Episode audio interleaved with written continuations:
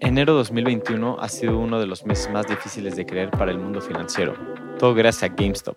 Sí, GameStop, la tienda a la que ibas de chico a comprar un videojuego en físico y que no sabías que seguía existiendo. El 22 de enero de 2021, básicamente todas las acciones de GameStop estaban vendidas en corto o shorteadas, lo cual significa que distintos fondos habían apostado que el precio de la acción de GameStop estaba sobrevaluada y que estaba destinada a bajar. Del lado contrario, estaba una comunidad de Reddit llamada Wall Street Bets, quienes tenían dos cosas en mente. Uno, que el precio de GameStop estaba subvaluado, ya que veían valor en la empresa. Y dos, no consideraban justo que se estuvieran vendiendo en corto acciones de GameStop, porque pues es GameStop. Ahí comprábamos juegos los millennials y no merecía quebrar así. Lo que sucedió después es algo fuera de serie. Millones de personas empezaron a comprar acciones de GameStop. Elon Musk y otras celebridades tuitearon y elevaron el precio, todo esto resultando en que el 28 de enero de 2021 la acción de GameStop llegó a 500 dólares, volviendo ricos a muchísimas personas. Toma en cuenta que a principios de enero estaba en 17.25 dólares y hace menos de un año, en abril de 2020, estaba en 2.57 dólares. Algo impresionante fue que los fondos que habían vendido en corto se vieron obligados a comprar las acciones en un precio mayor, perdiendo millones de dólares. Plataformas de trading como Robinhood bloquearon la venta de GameStop. Esto se volvió un momento icónico en el que el chico logró vencer al grande. Y el fundamento para toda esta locura fue un foro llamado Wall Street Bets. Y algo más loco todavía, el fundador de Wall Street Bets es mexicano y viene a darnos la versión completa de la historia. Bienvenido a Tripeando, Jaime Rogosinski, fundador de Wall Street Bets.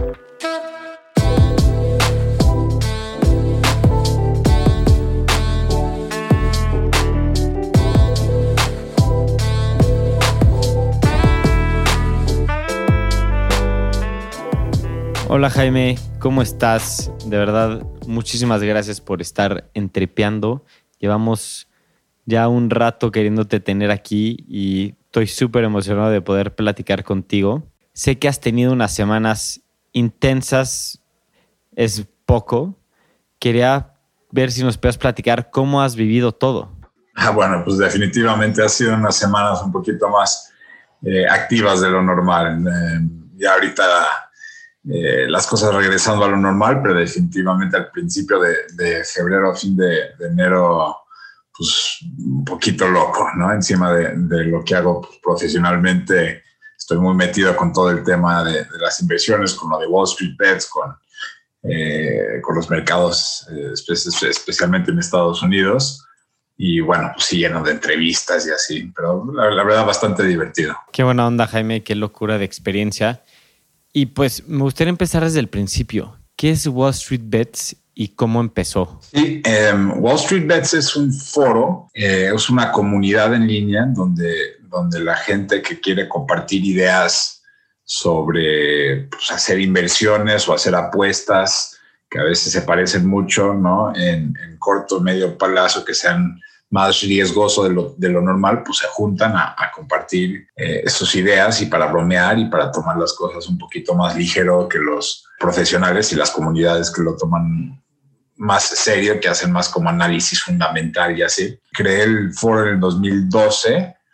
En aquel entonces yo también estaba aprendiendo sobre, ya sabía de los mercados financieros y ya sabía sobre las inversiones, pero pues, estaba buscando manera de usar el mercado de forma un poco más agresiva que simplemente invertir el dinero y dejarlo estacionado hasta que me jubile. Entonces, em, con, falta de encontrar una comunidad así en línea, eh, pues ahí me, me, metí al foro, lo, hice, pues de ahí fue creciendo, o sea, todos los años, bueno, definitivamente este, este último mes creció muchísimo, pero hasta el mes pasado todos los años ha crecido el doble, ¿no? De 500 personas a 1000 personas, a 2000, a 4000, no, hasta el año pasado, em, bueno, hasta en enero, donde habían 2 millones de, eh, usuarios. Ahora, la última vez que chequé, tienen como 9 millones. Wow, 9 millones de usuarios es una absoluta locura. Usualmente cuando pedimos investment advice, la mayoría de los textos y de las personas te dicen que te mantengas en posiciones a muchos años con ETFs como sabes, son básicamente una forma segura, entre comillas, de diversificar, ya que ganarle al mercado es muy complicado. Tú en ese momento, ¿por qué estabas buscando algo más riesgoso y por qué tomaste esa decisión? Cuando, cuando asumimos que algo es más riesgoso, también rinde más. Tú tomas un boleto de lotería y es sumamente riesgoso. La probabilidad de que pierdas tu inversión, los 20, 50 pesos, no sé cuánto cuesta un boleto, es prácticamente el 100%. Tú en el momento que compras el boleto estás diciendo, ya voy a, voy a perder pero hay una pequeña probabilidad de que te ganes una millonada. Entonces, evaluando el riesgo de esa manera es lo mismo con, con los temas eh, en los mercados. Tú puedes tomar una inversión que es muy poco riesgosa. Vamos a suponer que no quieres invertir nada, quieres dejar tu dinero en una cuenta de ahorro en tu banco que te va a pagar 10 puntos base, o sea, punto un por ciento. Probablemente no vas a perder tu dinero, es muy poquito riesgoso, pero también te va a dar muy poquito rendimiento. Así, es, así funcionan las finanzas. Cuando las personas llegan y que quieren los ETFs y que los 18 años y que quieren hacer cosas riesgosas, cuando yo estaba buscando un sitio, pues no necesariamente estaba buscando lo loquísimo, pero de repente decía, bueno, ¿qué opinan de no me acuerdo en aquel entonces cuáles empresas estaban, ni siquiera existía Facebook en la bolsa, pero supongamos Google o algo así. Decía, pues, ¿qué opinan de Google? ¿Va a sacar algún producto nuevo y no sé qué? Y, y la pura inversión en la empresa solita era considerado demasiado riesgoso por las personas más conservadoras. Es decir, decían, híjoles, es que si estás escogiendo compañías individuales, pues ahí te la estás jugando la lotería, porque pues nunca vas a escoger correcto. Mejor diversifiquen un índice donde tienen ahí diversificado en todos los sectores distintos, que son 11 o 13 sectores y hay 500 empresas en el S&P. Y escoger una empresa que se llama Google es considerado demasiado riesgoso. Entonces, desde ahí es cuando me, me, dio mal el gusto. Me dije, a ver, espérame, si invertir en una empresa es demasiado riesgoso, ¿para qué estamos aquí? Y entonces, pues lo empujé hasta el otro lado. Dije, está bien, yo voy a hacer una apuesta en Google, ¿no? Y después ya salen herramientas más apalancadas como las, los stock options, las opciones, eh, que te permiten hacer cosas mucho más complejas, mucho más riesgosas, pero muchísimo más apalancadas. Todos los millonarios que ves que están saliendo de Wall Street Bets están utilizando estas herramientas. Eh, entonces, digo, las personas que quieran hacerlo con su dinero, quieren hacer lo que quieren. Si tú quieres invertir tu dinero, si tú quieres comprar boletos de lotería, pues adelante, solo sepas que lo vas a perder, probablemente si tú quieres no perder tu dinero, pues va a meterlo en un banco y que te dé un rendimiento muy bajo y ahí no lo vas a perder. Si tú estás buscando un medio, pues búscale en medio. Las personas que utilizan, que han utilizado el mercado de forma tradicional, tienden a estar en, en esta, este plan más diversificado, le pegan a muchos sectores, no sé qué, y te crece entre 5 y 10, 15% promedio al año, están contentos con eso. Sigue siendo riesgoso, sabemos que si hubieras comprado momentos antes de las crisis y así, pues te hubiera salido mal, pero si hubieras comprado un momento adecuado te hubiera salido bien.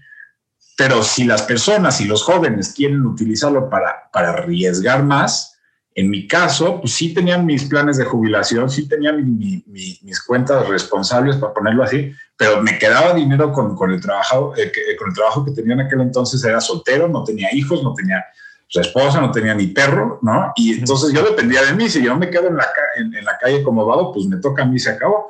Entonces yo con el dinero que tenía extra, pues sí lo metía al mercado esperando a ver si podía ganar, ¿no? Y a veces ganaba muchísimo dinero y a veces perdía muchísimo dinero y, y bueno, así es como aprendí del tema. Cuando empieza todo esto, tú ya tenías una visión, un plan maestro de lo que querías que se convirtiera Wall Street Bets. Mm, sí y no, o sea, definitivamente no tenía visualizado lo que, lo que se convirtió. Yo lo tenía originalmente más planeado como, bueno, personas que quieren tomar, que quieren utilizar el mercado de forma más riesgosa, pero un poquito más sistemática, ¿no? Aquí estamos hablando de personas que tienen como sistemas de, apuestas cuando están jugando póker, ¿no? Que entienden perfectamente las estadísticas, que las barajas que tienes tú y los que tienen los demás y cuánto están el centro y cuánto te conviene apostar. O sea, sí hay técnicas para apostar para poder salir exitosamente y estaba como buscando algo así, pero pues, también sé que no sé todas las cosas. Yo de repente al, principio pues, estaba muy en control de todos los aspectos de la comunidad y me aflojé rapidito cuando me di cuenta que había muchas personas con mucho mejores ideas que las mías y los empoderé. Les dije, pues adelante, ustedes llevan este sitio donde lo quieren llevar. Es una comunidad al fin del día, no es no es un reino, no, este no es mío, solo aquí estoy para apoyar. Y, poquito a poquito fue cambiando, pues de esta manera donde estamos tratando de, generar dinero de forma matemática y sistemática, a, una forma pues ya que se parece a lo que tenemos hoy, que es un casino, pero ahorita ya ni siquiera se vale decir que es un casino, ahorita ya está más interesante que esto, porque en el casino tú cuando haces unas apuestas, si estás jugando ruleta, tú apuestas en lo que quieras apostar, no va a tener un efecto en donde cae la pelotita, ¿no? Todos le pueden apostar en rojo y no quiere decir que va a caer en rojo gracias a eso. En los mercados financieros, generalmente cuando tú eres una persona, cuando eres un individuo, generalmente tampoco tienes, puedes afectar el, el, el, resultado, pero como lo vimos esta última semana, de repente el grupo es tan grande y están usando formas tan sofisticadas para hacer sus apuestas que verdaderamente están afectando los precios del mercado y están favoreciendo los, las, probabilidades para que puedan ganar. Entonces, pues muy interesante porque ya son participante colectivo en el sistema financiero donde anteriormente no existían, no tenían voz. Jaime, está esta analogía de que estamos en una situación similar a la de David y Goliat, ¿no? En la que David son las personas que se meten a estas plataformas de trading como Robinhood versus Goliat, que son los hedge funds, que son los fondos grandes y que hay una oportunidad de que el chico le gane al grande. ¿Consideras que esta es una analogía apta para lo que está sucediendo? Pues la he escuchado muchas veces y no creo que es una buena analogía porque no es un David, son, son nueve millones de Davides encimados encima y, y ya están del mismo tamaño de Goliat, ¿no?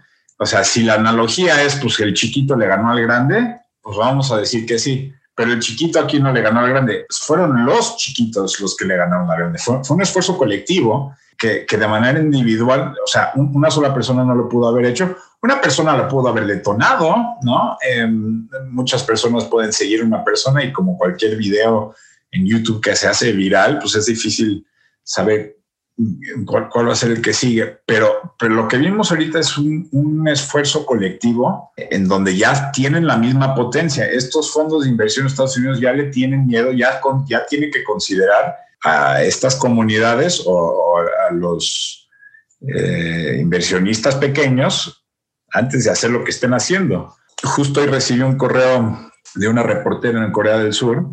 Me dijo, oye, aquí están pintando los camiones en amarillo que dicen no permitan vender en corto, ¿no? Que es cuando, cuando los fondos de inversión toman la apuesta a que los precios van a bajar. Lo que vimos en GameStop fue que los, eh, los pequeños se juntaron para apostarle a que la empresa iba a subir.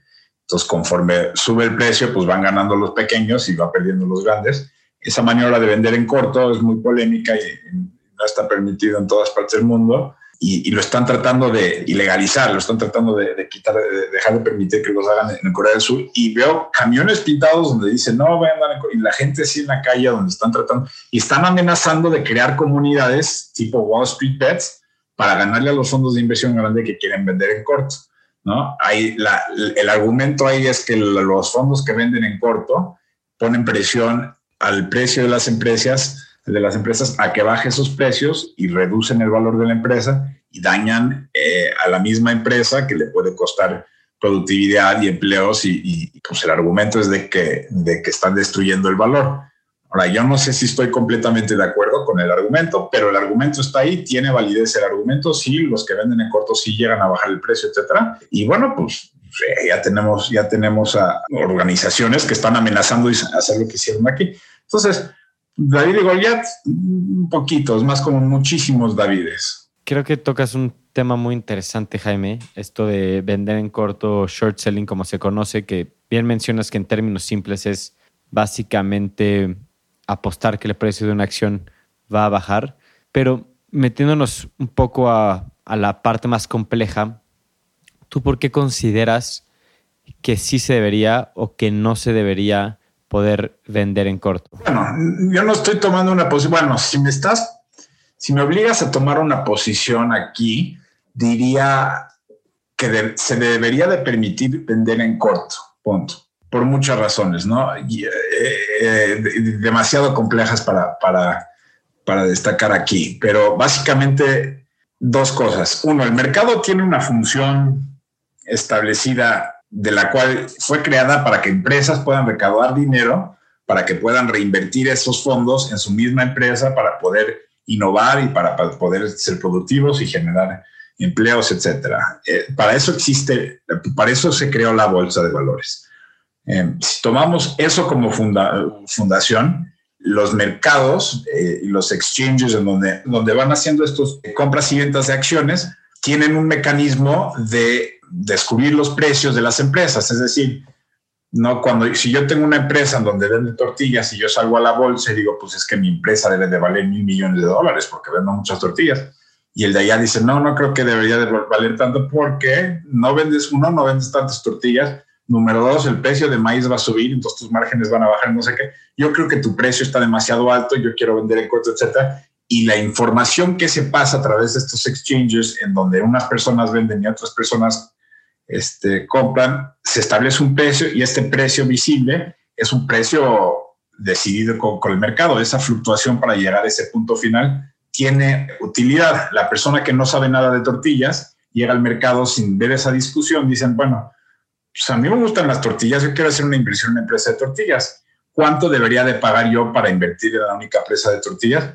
Bueno, pues ayer se pusieron de acuerdo los que venden y compran que debería de valer 800 millones de dólares, ¿no? Lo cual dice que cada acción te va a costar 23 dólares, por ponerte un ejemplo, y hoy está el precio en 23 dólares, pues voy a asumir que los de ayer hicieron su chamba, yo, yo invierto en la empresa de tortillas porque me gustan las tortillas y estoy pagando un precio que ya el mercado decidió que es justo.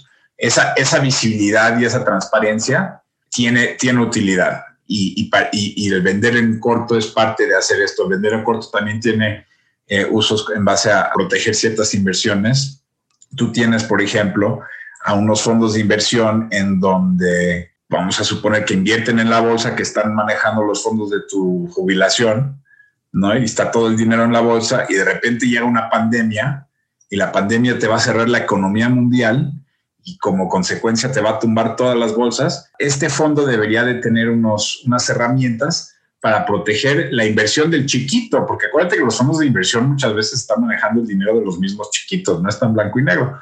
Entonces, este fondo de inversión tiene que tener una herramienta para decir, bueno, voy a vender en corto porque la pandemia ahorita nos va a deshacer la economía mundial, voy a proteger las inversiones haciendo estas maniobras y, de esta manera no quebramos y podemos todavía mantener los fondos de jubilación. O sea, esa, esa utilidad sí llega a funcionar, ¿no? Ahora, esa es mi perspectiva. Entiendo perfectamente bien el argumento del otro lado. El argumento del otro lado es, sí, pero nadie lo está usando así, lo están usando para manipular los precios, están llegando, están escogiendo una empresa, donde están abusando y están usando su dinero grande. Y también tiene toda la razón, ¿no? Hay, ejemplos en donde se hace de manera abusiva y, el ejemplo de GameStop fue, el ejemplo de GameStop fue una, una de estas ocasiones donde estaban tratando de pegarle una sola empresa, sí estaban tratando de destruir el valor y llegaron los chiquitos y la rescataron. Ya metiéndonos al tema de GameStop, Jaime, ¿tú cómo lo has vivido? ¿Qué es lo que has pensado? ¿Qué has reflexionado? ¿Qué ha surgido? Bueno, fue evolucionando conforme va pasando el tiempo, ¿no? Ya me ha tocado muchas veces ver que temas de Wall Street Bets llega en las noticias. No es la primera vez. Definitivamente es la primera vez que llego a la escala a la que llego, ¿no? Ahorita ya todo el mundo conoce el nombre cosa que, que antes, eh, el mes pasado, no, era, no, era, el caso. Pero las personas que sí están metidas en el mundo de finanzas sí conocían Wall Street Bets y ya habían hecho maniobras muy similares en donde, donde hicieron algo casi idéntico, pero en una escala más pequeña. Eh, también han hecho otras cosas muy divertidas, muy sofisticadas y muy complicadas para tratar de explicar aquí.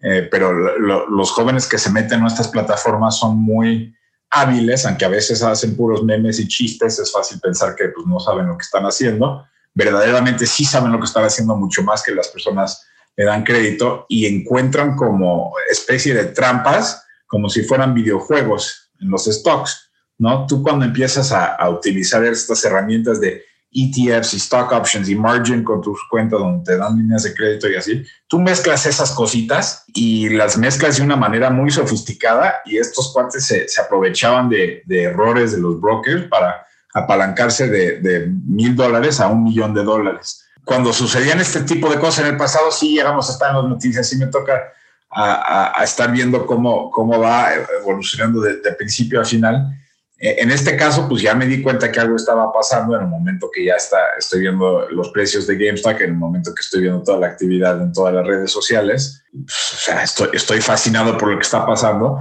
cada vez que, vuelvo a abrir el, broker para ver cómo va, pues sube y sube y sube y llega hasta 500 y pico.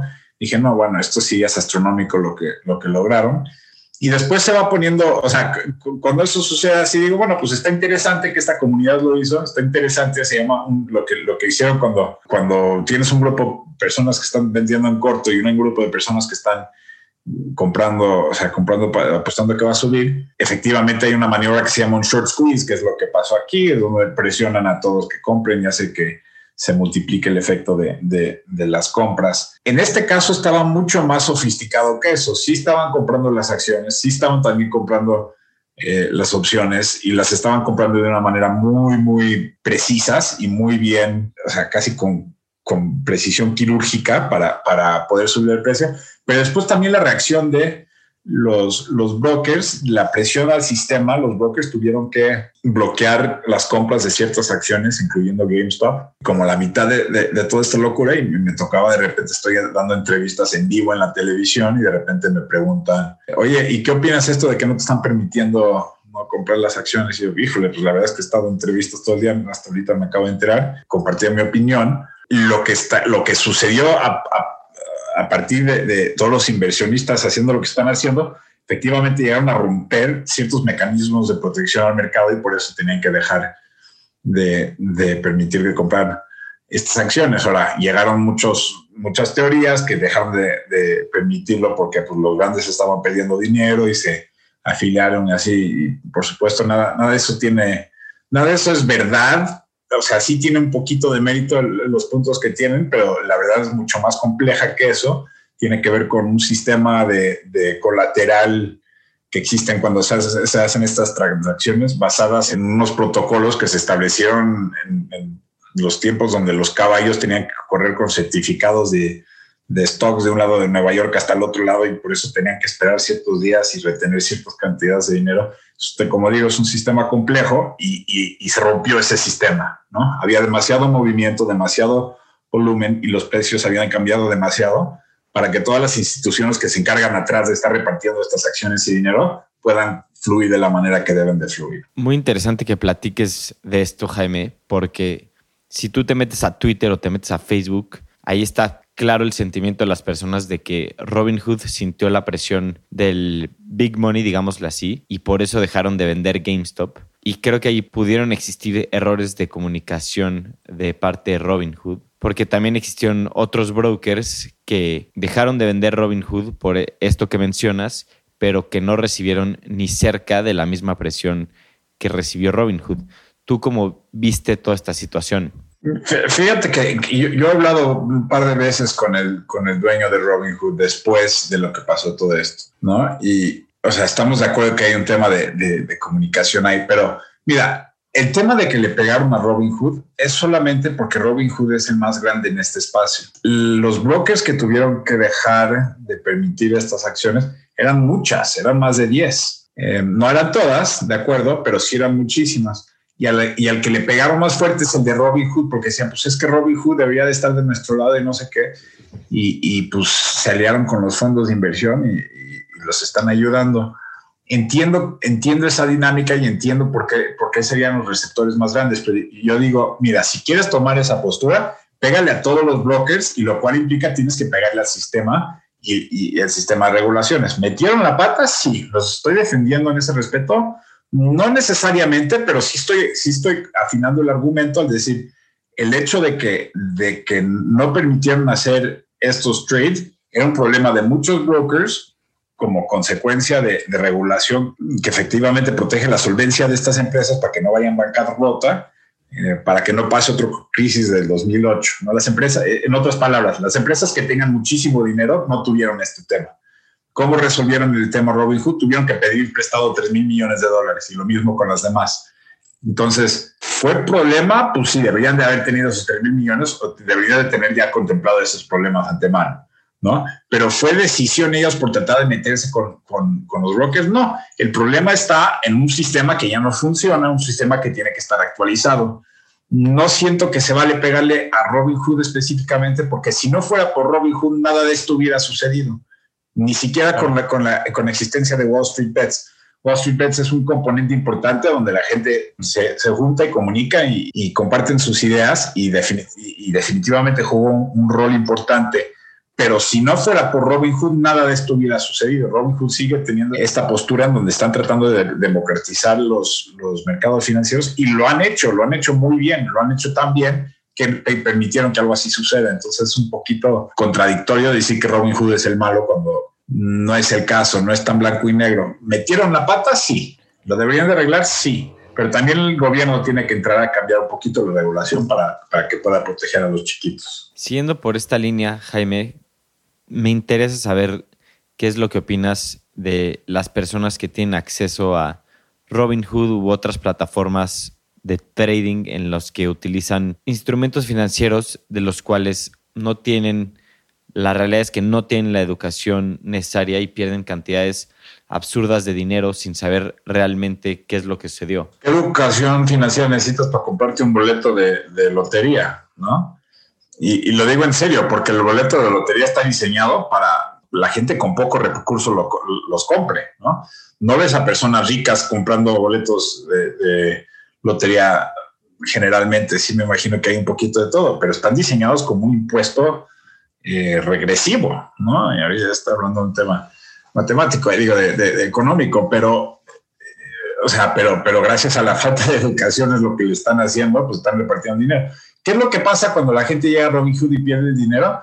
Pues sí me siento mal, sí hay, definitivamente hay casos en donde, donde la gente se, se confiaron mucho o estaban en una situación desesperada lo que sea y, y tomaron una decisión tonta, pero también hay o sea, pero también tienen que ser adultos para llegar a, abrir esta cuenta de Robinhood y tienen que saber lo que están haciendo. Por mí, cuando alguien, cuando hay un fracaso de alto perfil, por mí lo siento mejor que cuando hay un caso de éxito de alto perfil. ¿Por qué digo esto? Si alguien llega a perder millones de dólares en una apuesta mal colocada, y lo publican en Wall Street Bets, es muy común que la gente llegue y comparta su experiencia de manera honesta y dice, mira lo que perdí esta millonada. Y, todos, pues, o sea, se rodean y se agarran las manos y hacen bromas y así como si fueran cuates. Pero es un buen recordatorio para todos los participantes que están viendo o a todos los participantes que apenas están llegando o, aprendiendo a que si llegas a perder dinero con el, con el caso. Eso también otro, otro tema de Wall Street Bets que lo ha hecho muy exitoso, donde ningún otro foro lo ves Siempre ves en, las redes sociales, mira, si inviertes en esta cosa de aquí, puedes ganar tanto dinero, mira mi, cor, mi Corvette o el Ferrari, lo que sea, y, ya no tienes que, ya puedes dejar tu trabajo. o sea, nunca te enseñan los fracasos. En Wall Street Bet sí aparecen y estos fracasos es un buen recordatorio para todos para decir, oye, sí puedes perder, ¿eh? Aguas, ¿no? Solamente usa lo que estás dispuesto a perder. Y me gustaría pensar que la gran mayoría de las personas pierden lo que están dispuestos a perder. ¿No? Es, pagan su hipoteca o pagan su renta de la casa y sus eh, eh, utilidades, el teléfono, no sé qué, y su comida, ¿no? Y lo que les sobre, pues si quieren jugarlo, que lo jueguen, ¿no? Si quieren ir a comprarse, eh, no sé, ropa de marca cara, pues lo pueden hacer también y es el mismo desperdicio, entre comillas, ¿no? Em, pero cuando alguien pierde, pues les recuerda. El problema cuando es lo contrario y alguien llega al mercado y dice, ah, yo le metí mil dólares a esta cosa y de mil dólares ayer, hoy desperté y ya estaba en 120 mil dólares. O el de GameStop también, que ganó, bueno, quién sabe cuánto, con cuánto terminó, pero él ganó millones de dólares, ¿no? Empezando con, con mucho menos. Y es común verlo y eso es mucho más peligroso porque de repente también atrae mucha atención. Todos los nuevos que están aprendiendo o que también están desesperados dicen, ah, yo también quiero hacer eso, yo también y de repente sacan un préstamo, se, se, comportan de manera irresponsable tratando de copiar a, la persona que ganó mucho dinero, tratando de decir, mira, yo sí puedo efectuar, ¿no? si, si hago lo que hizo el de allá, sí puedo ganar mucho dinero y, y, siento que muchos más, muchas más personas colectivamente pueden llegar a perder dinero cuando están tratando de replicar el éxito de, de un suertudo. Muy interesante esto que mencionas, Jaime. Sabemos que Wall Street Bets es pues mucho más que lo que sucedió con GameStop pero me encantaría escuchar cuáles son o cuál es la historia que más te ha choqueado. Sé que en el libro tienes muchas muy interesantes, pero pues si nos puedes compartir cuál es la que más te ha intrigado. Pues en el libro sigue estando mi historia favorita, ¿no? O sea, en base a los números no son tan impresionantes como lo que llegas a ver, hoy en día, ¿no? En base a cuánto perdió este, este dinero. La, la, la historia es, es una obra de arte, no, no lo podría escribir el autor mejor de ficción que exista en el planeta y, desafortunadamente ni lo puedo simplificar de manera fácil, ¿no? Eh, pero ¿qué es lo que hizo este, este cuate? Lo voy a intentar de, de simplificar, pero parte de la complejidad es lo que lo hizo precioso llega un, un, chavo y claramente está aprendiendo algo en sus clases de finanzas en la universidad porque le dicen, mira, mira, mira, aquí tienes las opciones y las opciones tú puedes comprar el tipo de opción que hace, o sea, en donde estás asumiendo que va a subir el precio y también hay opciones en donde apuestas que tú compras la apuesta en donde piensas que va a bajar. Tú también puedes estar del otro lado de, de, cualquier apuesta de estas de, las opciones, es decir, yo te vendo a ti la apuesta a que va a subir y si sube, pues yo pierdo tú ganas y viceversa entonces, puedes estar en cuatro lados distintos de, estas apuestas, ¿no? Vender apuestas o comprar apuestas de los que van a subir el precio y vender apuestas y comprar apuestas de los que están bajando. Entonces, con esos cuatro, eh, en, ejercicio académico, en la clase de finanzas matemático, te, ponen todas las maneras en las que se comporta y si, y si tú vendes estas y compras y las no sé qué, las uses de tal manera, no importa lo que suceda con el precio, tú vas a ganar dinero, porque es una fórmula matemática y no hay manera que pierdas, es risk free. Y pues sí, en teoría sí es una manera gratis de ganar dinero, ¿no? Anteriormente no se hacía esta, eh, esta maniobra porque cuando tú quieres hacer este tipo de, apuestas tienes que comprar y vender y comprar y vender muchas cosas y pagas un par de dólares por comisión y esas comisiones ya te comen todas toda las utilidades, entonces no era factible. Pero con, cuando llegó Robinhood, te permitía hacer estas cosas muy sofisticadas sin tener que pagar comisiones y en teoría ya podías ganar dinero gratis, ¿no? Y este cuate dice, pues yo ya aprendí en la clase que el dinero es gratis.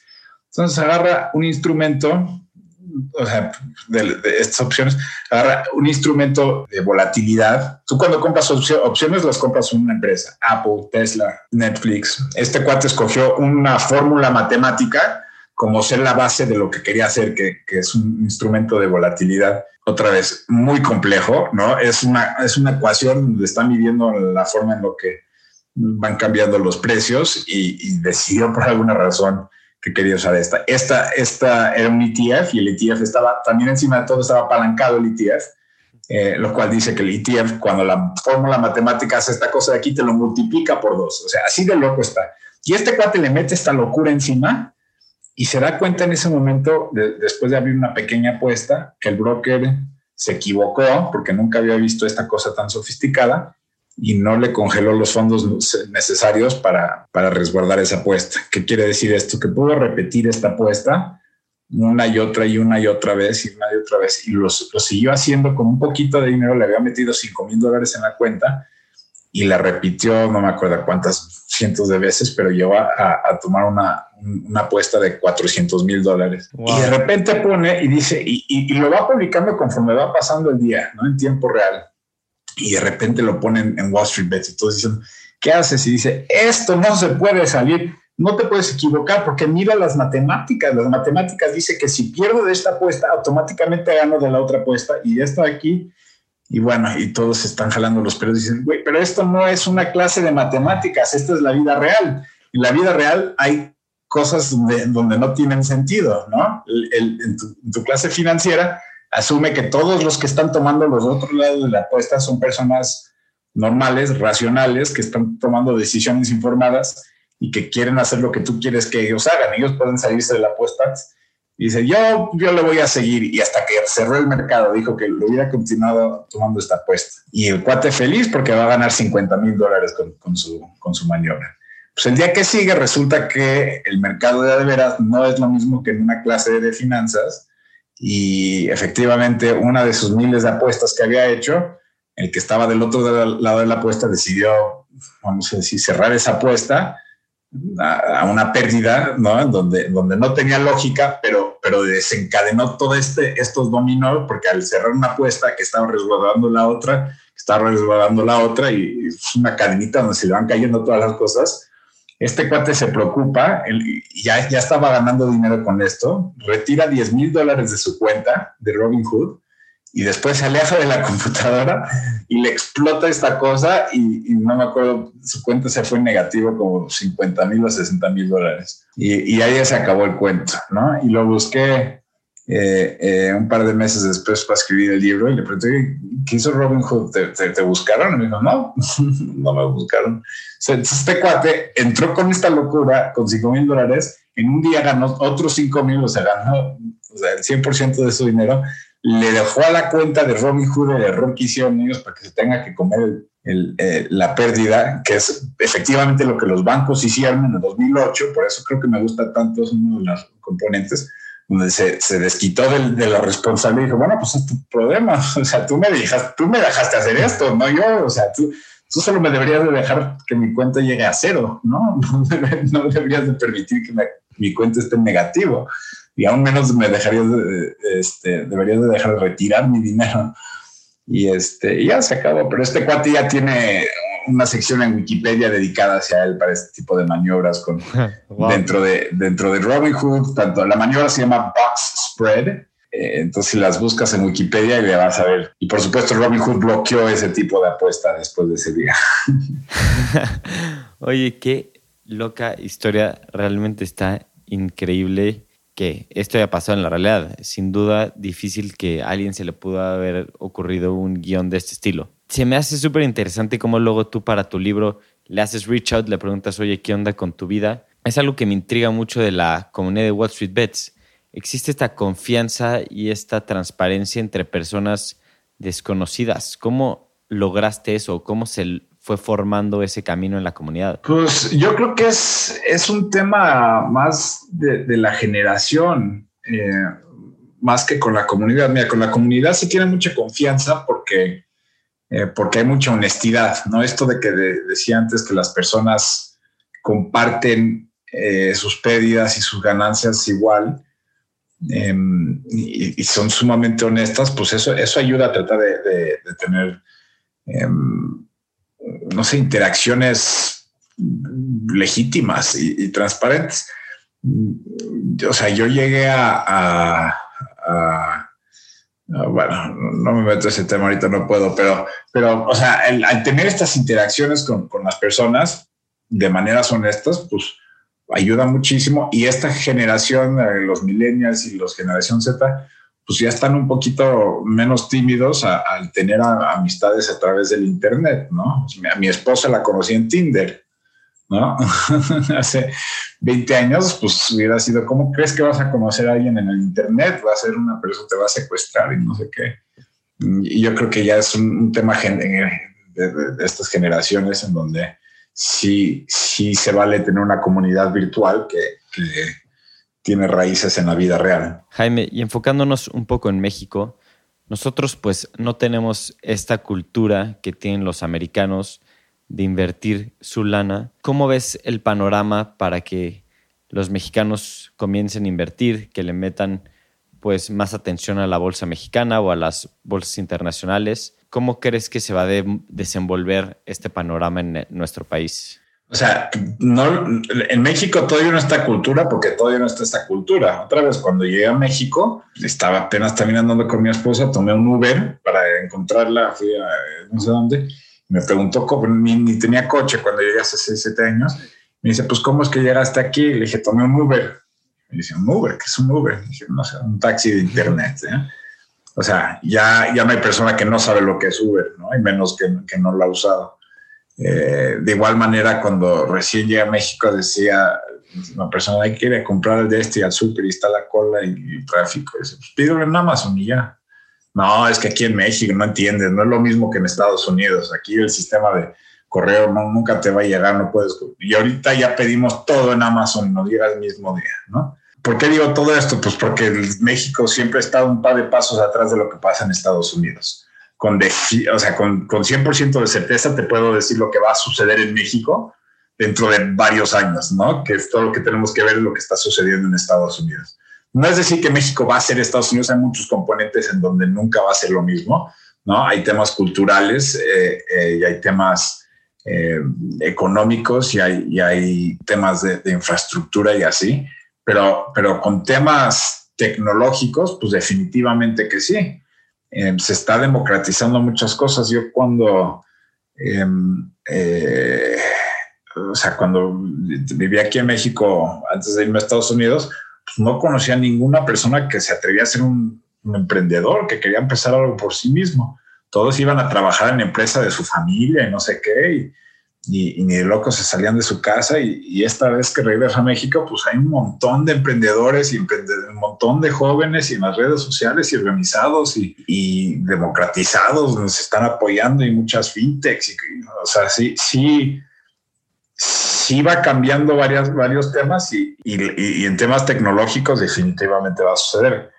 ¿Qué es lo que pasó en Estados Unidos para que suceda esto? Pues primero la crisis financiera sembró toda una generación de personas que no confiaban en, el sistema financiero y número dos, durante la siguiente década eh, fueron creciendo la, cantidad de maneras de, que los jóvenes pueden acceder a los mercados financieros. No esto era acceder a través de plataformas que podías usar desde tu teléfono, a utilizar plataformas que eran gratis, a plataformas que no tenían mínimo, o sea, requerimientos mínimos de fondeo, eh, donde las cosas se fondean de manera instantánea, donde puedes comprar acciones de forma, se llaman fraccional, no sé si se traduce igual, pero tú compras una fracción de una, de una acción. Eh, en los casos que, que, son muy caras, no hay acciones como las de Amazon que cuesta miles de dólares, y si tú solo tienes 100 dólares, eh, pues te compras una fracción todos estos componentes fueron llegando poquito a poquito a Estados Unidos y, así es como se fue democratizando.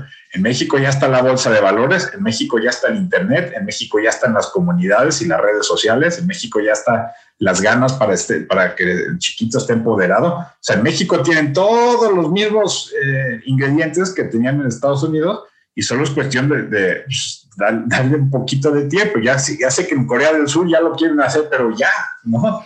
Y me imagino que en México también va a estar las carreritas aquí para, para tratar de, facilitar el acceso a los mercados, porque sí, los mercados tienen unos eh, usos muy prácticos y muy productivos y, y, qué padre que todas las personas quieren estar involucrados en temas así, ¿no? O sea, ya están puede llegar a ser divertido, como lo que, lo que me gustaba hacer como de Wall Street Bets, puede ser de manera, entre comillas, aburrido, ¿no? Si tú quieres meterte a hacer un análisis fundamental, pues adelante, tú puedes hacerlo con la empresa que tú quieras y tú puedes invertir en esta empresa.